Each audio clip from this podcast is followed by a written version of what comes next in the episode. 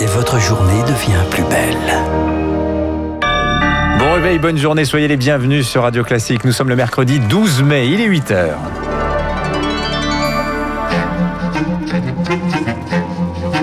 – 6h30, 9h, la matinale de Radio Classique avec Dimitri Pavlenko. Et allez à l'une ce matin, ce déluge de feu sur Gaza, plus de 1000 roquettes tirées également dans l'autre sens vers Israël. Nouvelle nuit de violence entre le Hamas et l'État hébreu.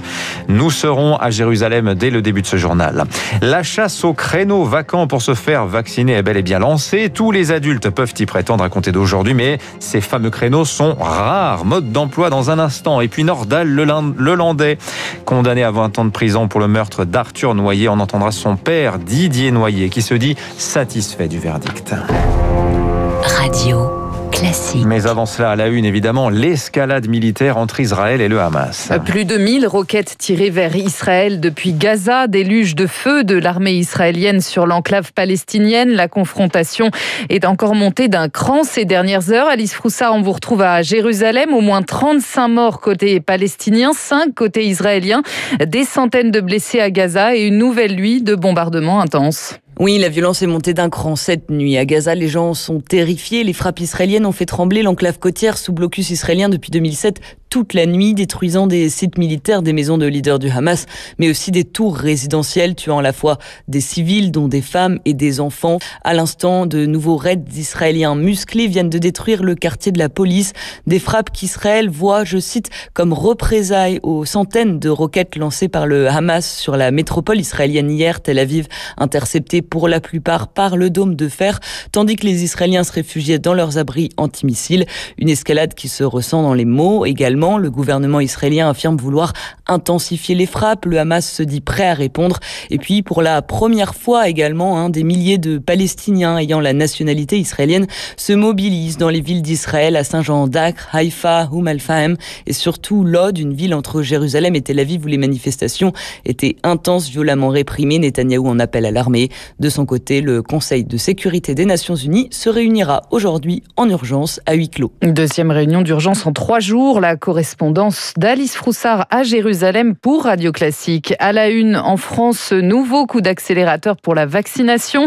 Tous les Français de plus de 18 ans qui le souhaitent peuvent désormais prendre rendez-vous sur un créneau laissé vacant du jour pour le lendemain. Objectif, aucune dose perdue. Alors comment ça marche? On fait le point avec Rémi Pfister. L'idée, c'est de combler les trous, notamment dans la cinquantaine de grands centres de vaccination, sauf que les quelques dizaines de milliers de créneaux mis en ligne depuis hier sur la plateforme Doctolib sont partis en quelques secondes, mais pas de panique, d'autres ouvrent en parallèle, car tout ça est mis à jour en temps réel par les centres ou les médecins infirmiers libéraux. Alors comment s'y prendre? Eh bien, il faut se connecter très très régulièrement. Les créneaux sont ouverts pour le jour même ou le lendemain sur vitmados.fr, cochez la case chronodose, sur Doctolib, celle pour les plus de 18 ans non prioritaires, et vous aurez ainsi la liste dans votre zone géographique. Une option pour l'instant non disponible sur les autres plateformes, mais le site medicamentum.fr lui vient de développer une liste d'attente anti-gaspillage. Les vaccinateurs peuvent piocher dedans au dernier moment si des doses sont disponibles en fin de journée. Mais les médecins préviennent déjà, il n'y en aura pas pour tout le monde. Jacques Battistoni est le président de MG France, le premier syndicat généraliste. On en parle beaucoup parce que le président de la République en a parlé la semaine dernière. C'est un phénomène très marginal. On considère que ça devrait faire de l'ordre de 20 000 vaccinations par jour. En fait, si moi j'interroge le centre de vaccination de ma commune, ce que j'ai fait ce midi, pour savoir à combien on donnait des rendez-vous, en fait, nous, les prochains rendez-vous, c'est au mois de juin. Donc on voit bien qu'on a encore de l'attente dans les centres de vaccination. Ça concerne surtout les très gros centres de vaccination euh, qui prennent pas forcément des rendez-vous très longtemps à l'avance ou qui ont des gros arrivages de doses et qui sont pas certains de pouvoir tout utiliser. Mais si on rapporte ça à l'ensemble de la France, c'est un phénomène plutôt marginal. Et vous comptiez peut-être vous faire vacciner sur votre lieu de vacances cet été. Attention, prévient le ministère de la Santé, la deuxième dose devra se faire dans le centre où on a fait la première. Les Français devront donc s'adapter pour rendre compatible leur date de congé et leur rendez-vous.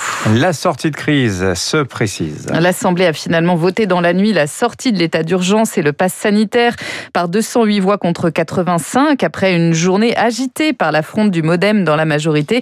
Augustin Lefebvre, il a fallu faire des concessions. Oui, ce qui bloquait, c'était la durée de la période de transition après la sortie de l'état d'urgence sanitaire. Cette période pendant laquelle le gouvernement peut encore prendre des mesures de restriction. Elle devait s'étendre du 2 juin à la fin du mois d'octobre. C'est finalement jusqu'à la fin septembre. Le modem réclamait aussi plus de précision sur les contours du controversé pass sanitaire. Le gouvernement évoque une jauge de 1000 personnes dans les grands événements pour que cette preuve de vaccination ou de dépistage négatif soit nécessaire. Ce seuil n'a pas été inscrit dans la loi. Il n'y a finalement eu, pas eu de modification. Le modem qui plaidait enfin pour la réouverture des discothèques avec ce fameux pass le 1er juillet.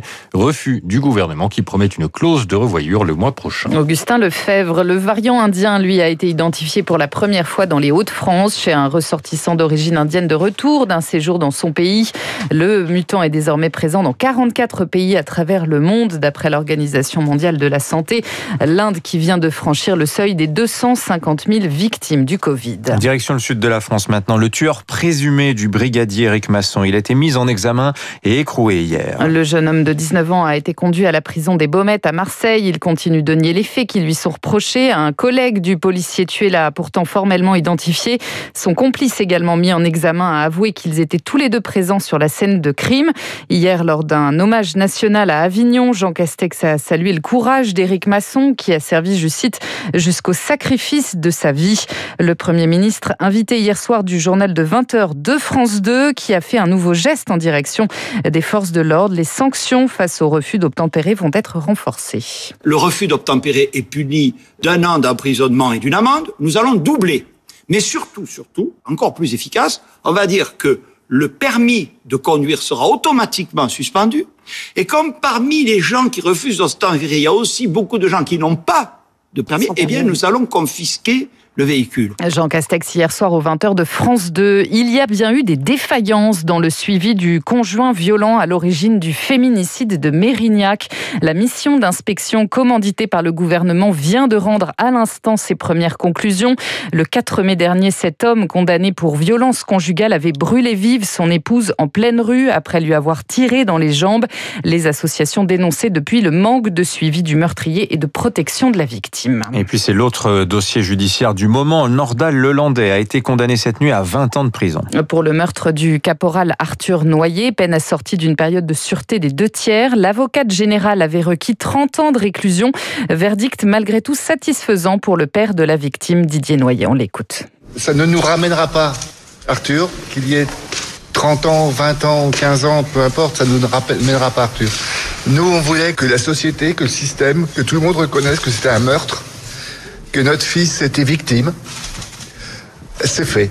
Le mot est très imparfait, c'est bien évident, mais nous sommes globalement satisfaits du jugement. Et puis Air France et Airbus devront-ils s'expliquer devant la justice pour le crash du vol Rio-Paris en 2009 La Cour d'appel de Paris rend sa décision aujourd'hui sur la tenue ou non d'un procès. Décision très attendue par les familles des 228 victimes de la catastrophe, on le rappelle, la plus meurtrière de l'histoire de la compagnie française. Merci Lucille Bréau. Vous revenez tout à l'heure pour le rappel des titres à 9h. Pour l'heure sur Radio Classique, il est 8h08. Dans un instant, Thibaut de Montbrial l'avocat, sera avec nous en studio. C'est un spécialiste de la sécurité. On reviendra sur toute la séquence qui vient de se dérouler sous nos yeux entre le meurtre du brigadier maçon, la montée en puissance du thème de l'insécurité. Il en sera question aussi avec Guillaume Tabar du Figaro. Il est avec nous lui aussi dans un